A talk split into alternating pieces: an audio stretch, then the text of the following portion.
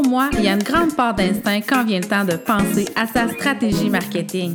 Il n'y a pas de limite, sauf peut-être celle que tu t'imposes ou parce que tes essentiels sont pas en place.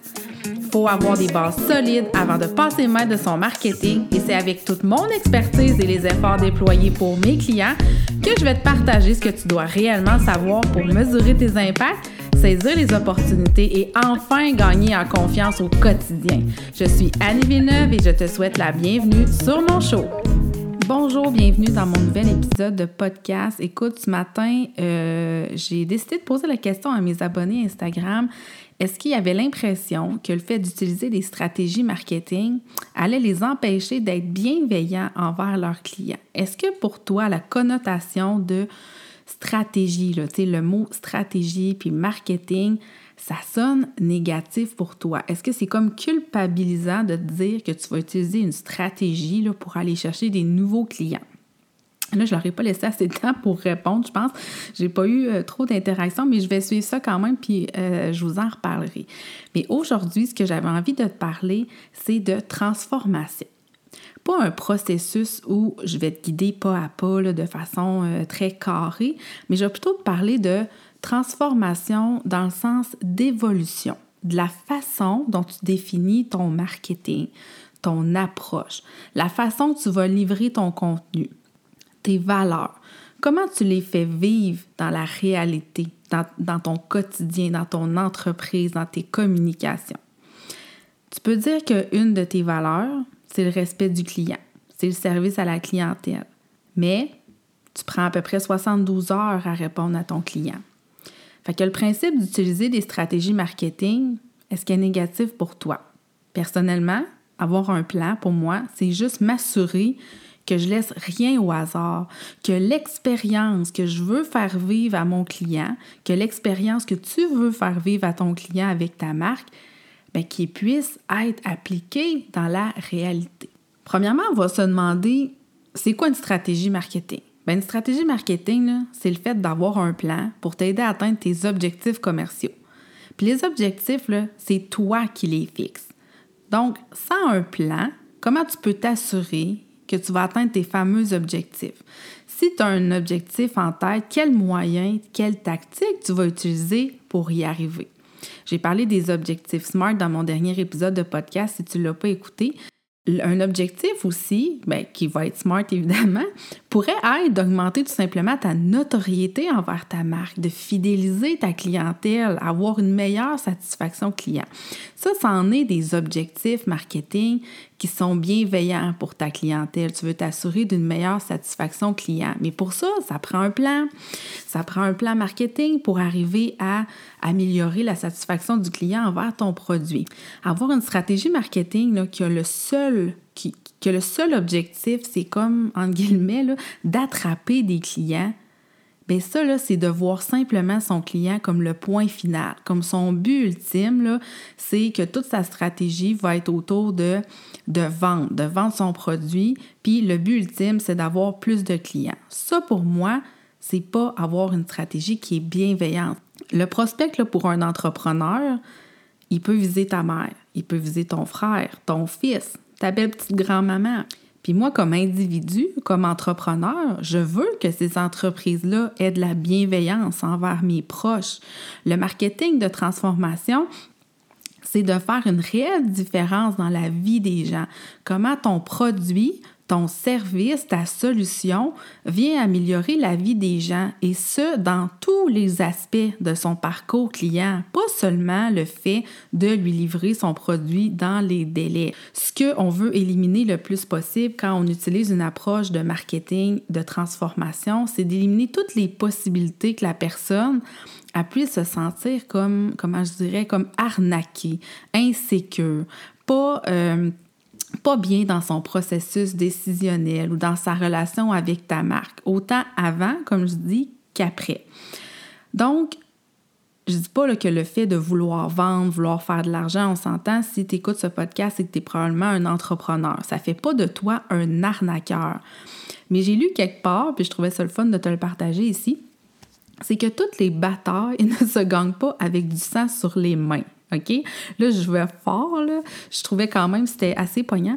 Mais tu n'as pas besoin d'en mettre plus que le client demande. Tu n'as pas besoin de faire des accroires, de t'éloigner de tes valeurs, de ce que tu as réellement à vendre et les solutions qui, la, la, le résultat réel de ce que tu livres à la fin, pour moi, tu n'as pas besoin d'en mettre plus épais, d'avoir un effet euh, sensationnaliste pour arriver à vendre, parce que ce que tu veux, c'est d'établir une relation de confiance avec ton client et changer cette approche de client-vendeur, vendeur-client, un peu l'effet de, de vendeuse, de balayeuse, si on veut, puis de dire, moi, j'ai enlevé l'expression closer des ventes de mon euh, langage quand tu changes ta, perspective, ton approche client, c'est là où euh, il y a beaucoup moins de culpabilité à utiliser des stratégies marketing parce qu'elles sont utilisées avec bienveillance pour euh, développer ta relation client. Moi, je trouve qu'il n'y a rien de pire que de bâtir une promotion. En fait, jamais je vais faire ça pour mes clients ou je vais euh, vraiment les conseiller à cet égard. C'est, il n'y a pas de pire sensation au monde que de faire ressentir à quelqu'un qui vient d'acheter quelque chose qu'il reçoit à la maison, puis c'est pas, tout ce à quoi il s'attendait. Le sentiment d'avoir payé trop cher pour la qualité d'un produit, pas avoir les résultats escomptés, pas avoir la bonne marchandise, c'est un des sentiments, je pense, le plus désagréable. On l'a tous vécu à un moment donné ou un autre. Des fois, c'est pas volontaire de la compagnie de le faire, mais quand on n'a pas de stratégie en place puis qu'on n'est pas conscientisé à l'expérience client dans son ensemble, le customer care doit faire partie de votre stratégie marketing. Je pourrais même faire un podcast complètement sur le sujet, mais je vais te mettre un lien dans ma description. J'ai suivi une masterclass avec Dorian Baker qui en parle de, du customer care.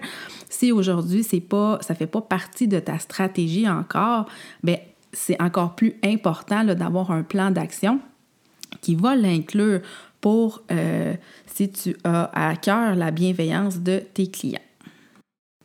Donc là, on va faire un petit jeu. Je vais t'inviter à fermer les yeux pour vraiment te concentrer sur ce que je vais te dire. Je vais te nommer à peu près cinq phrases, puis essaie de, de voir comment tu te sens. Et je commence. Donne-moi une heure, je te donne 10 000 abonnés. Un webinaire gratuit pour faire 100 000 en un mois. J'ai un template gratuit pour te faire sauver 30 heures par semaine. Hey, c'est la meilleure offre de l'année, t'as jamais vu ça. Prix d'employé, offre imbattable. Je sais pas comment ça sonne dans tes oreilles. Moi, vraiment, est-ce que je pense qu'un webinaire gratuit de quelqu'un qui connaît pas ma business peut vraiment me faire sauver 30 heures par semaine? Comment la personne peut savoir que je vais sauver 30 heures par semaine? Comment la personne, avec un webinaire gratuit en passant, peut, en une heure de webinaire, me faire vendre 100 000 un mois. Pour moi, ce genre de tactique-là, ça enlève tout le côté bienveillant. Puis le pire, là, c'est que ça fonctionne sûrement. Il y en a plein qui vont laisser leur courriel. Mais ce que tu ne sais pas, c'est le nombre de gens qui ont été déçus après. Le nombre de gens qui sont rentrés dans une espèce de tunnel de vente euh, interminable, qui se sont fait vendre des choses qu'ils n'avaient pas besoin. Puis les gens, ils vont te montrer juste les bons avis. Fait que là, tu peux penser que tout le monde qui se sont inscrits, ça a fonctionné, mais tu oublies toutes les autres qui euh, ont eu l'impression peut-être de se faire euh, avoir. Donc pour moi, c'est pas une bonne approche et ce n'est pas ma vision du marketing. En transformation, c'est plutôt de venir faire évoluer ton approche client, de développer ce lien de confiance à long terme et surtout d'entretenir cette relation à long terme avec les clients existants. Je ne répéterai jamais assez que tous ceux qui sont déjà clients chez vous, il faut s'en occuper et ça va de toute façon euh, vous coûter beaucoup moins en investissement d'entretenir une bonne relation que de toujours aller en acquisition. J'ai une reel l'autre jour sur mon Instagram qui a vraiment eu beaucoup, beaucoup de vues. Puis euh, je me disais aujourd'hui, je disais en fait qu'on devait privilégier le marketing de transformation plutôt que d'information. Puis dans mon petit 15 secondes, c'était vraiment euh, difficile d'élaborer ma pensée. Fait que c'est pour ça que je voulais revenir sur le sujet. En fait, qu'est-ce que je voulais dire par transformation? Je viens de t'en parler un peu dans, dans l'introduction. Mais est-ce qu'on peut rester simple là-dedans? comment tu peux agir de façon bienveillante envers ton client? C'est quoi ta responsabilité en tant euh, qu'entrepreneur, souvent solopreneur, on fait nous-mêmes nos publicités. C'est quoi ta responsabilité comme annonceur? Puis comment utiliser des stratégies sans avoir l'air d'un vendeur? Donc, qu'est-ce que je veux dire concrètement par le marketing de transformation? Je te le répète, c'est de faire une réelle différence pour son client. C'est donner la priorité au client. Vous allez voir beaucoup d'articles passer sur ton client idéal, comment ton client interagit avec ta marque, savoir quand puis où tu as fait l'acquisition. J'ai même un module sur le client idéal dans ma formation en ligne. On y échappe pas. Il faut que tu connaisses ton client idéal. Puis ton client idéal, c'est un prospect qui n'est pas encore client. C'est le, client que tu aimerais avoir, c'est ton avatar client. Mais souvent, le résultat et l'objectif de toute l'attention qu'on porte envers un prospect, c'est le seul et unique but ultime, c'est qu'il devienne ton client. On demande beaucoup à nos prospects, OK? On les sollicite pour un Zoom. On veut qu'ils commandent notre dernière publication. On veut qu'il tague une amie pour gagner 25 pièces. On veut qu'il s'abonne, qu'il télécharge notre guide qui va s'autodétruire dans 24 heures si tu ne l'as pas téléchargé. Puis ça, c'est juste toi, c'est juste ta compagnie, ton compte à toi qui sollicite ce prospect-là. T'as-tu pensé dans une journée, ton client idéal, à quel point il a été la cible et à quel point on peut leur mettre de la pression. Donc, autant on veut le bien de nos prospects puis nos clients puis leur offrir une expérience unique puis extraordinaire, mais autant on leur met de la pression.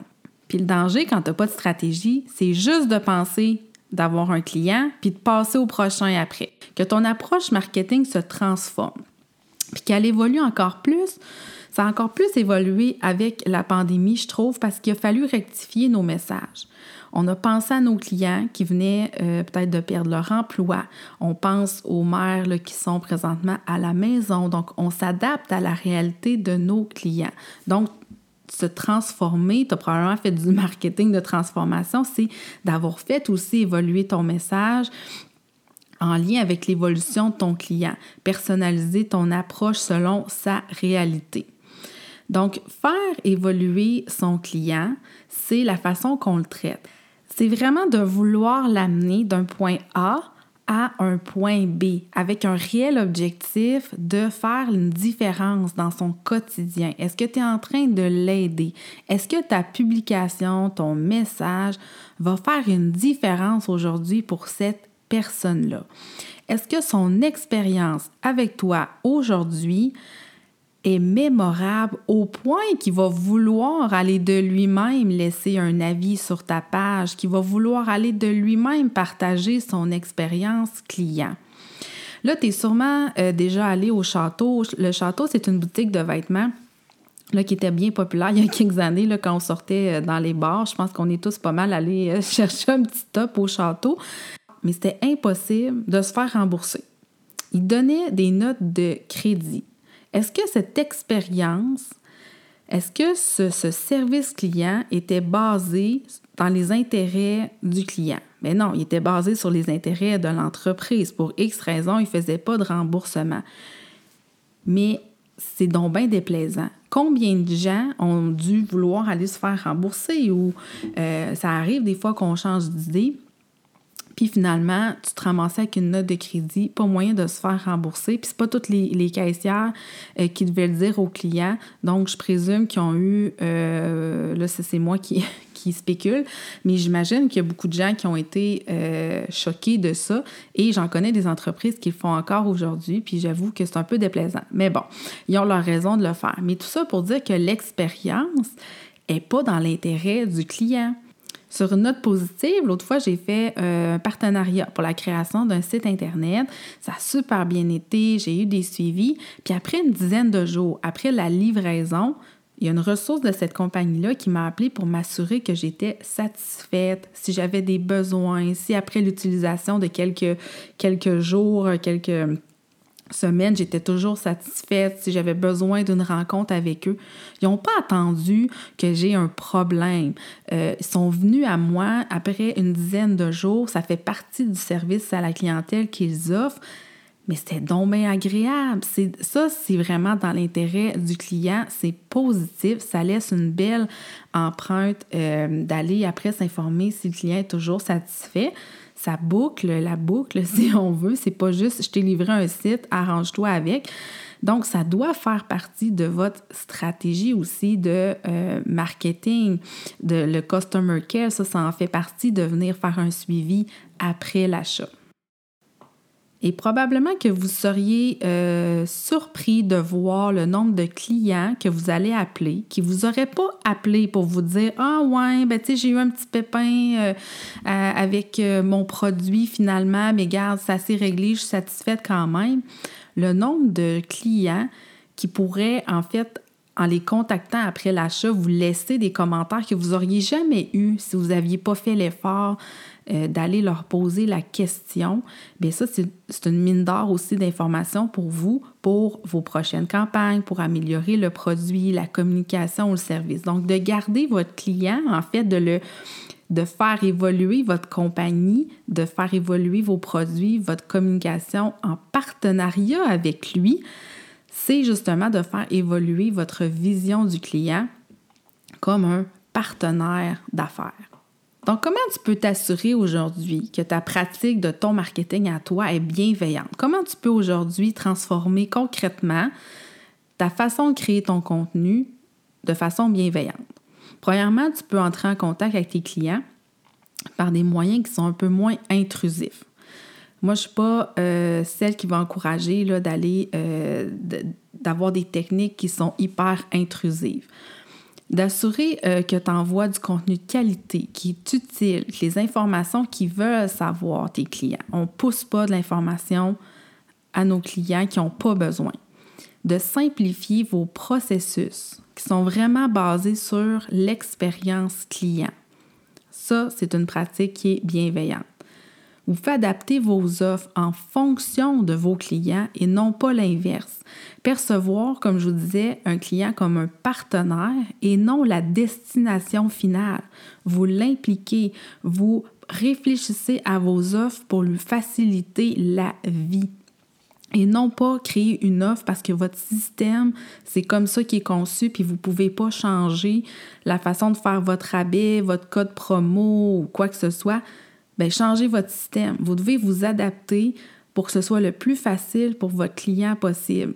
Aussi, vous pouvez favoriser une stratégie de marketing de contenu pour attirer les visiteurs vers votre site web et les convertir en lead par la suite. Donc, d'attirer les gens vers votre site web avec du contenu, c'est d'avoir des blogs qui les intéressent. C'est d'aller chercher des auditeurs comme vous sur mon podcast qui vont ensuite aller sur mon site parce que ça les intéresse. Le sujet les intéresse. Donc, je ne vous ai pas, entre guillemets, le poussé dans la gorge, vous m'avez trouvé.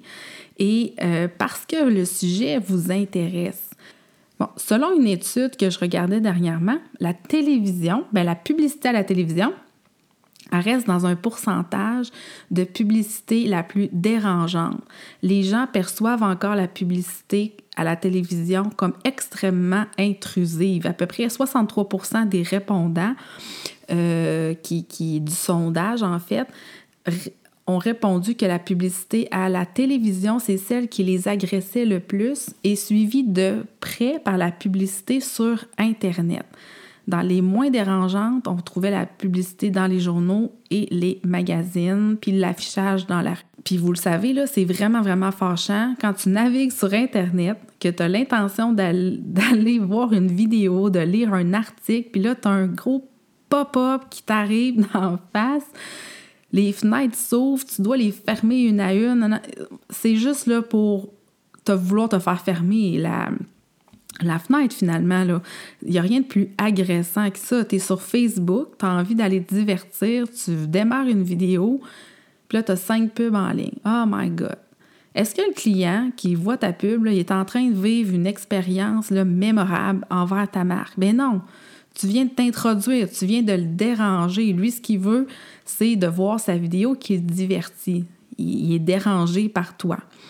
Donc, moi, j'utilise des tactiques et de la publicité moins intrusives. Je pense qu'il y a d'autres façons d'aller chercher son client que de nous imposer à lui dans son quotidien quand il n'a pas envie de te voir. Ça, c'est ma vision à moi. Oui, on a besoin des médias, mais des médias plus traditionnels ou peu importe, mais on peut changer la façon de les utiliser. Parce que tu as le contrôle comme annonceur sur la qualité de ce que tu vas annoncer, puis comment tu vas arriver à être assez créatif et challenger ton agence pour justement que ton message ne soit pas trop intrusif si tu en as besoin.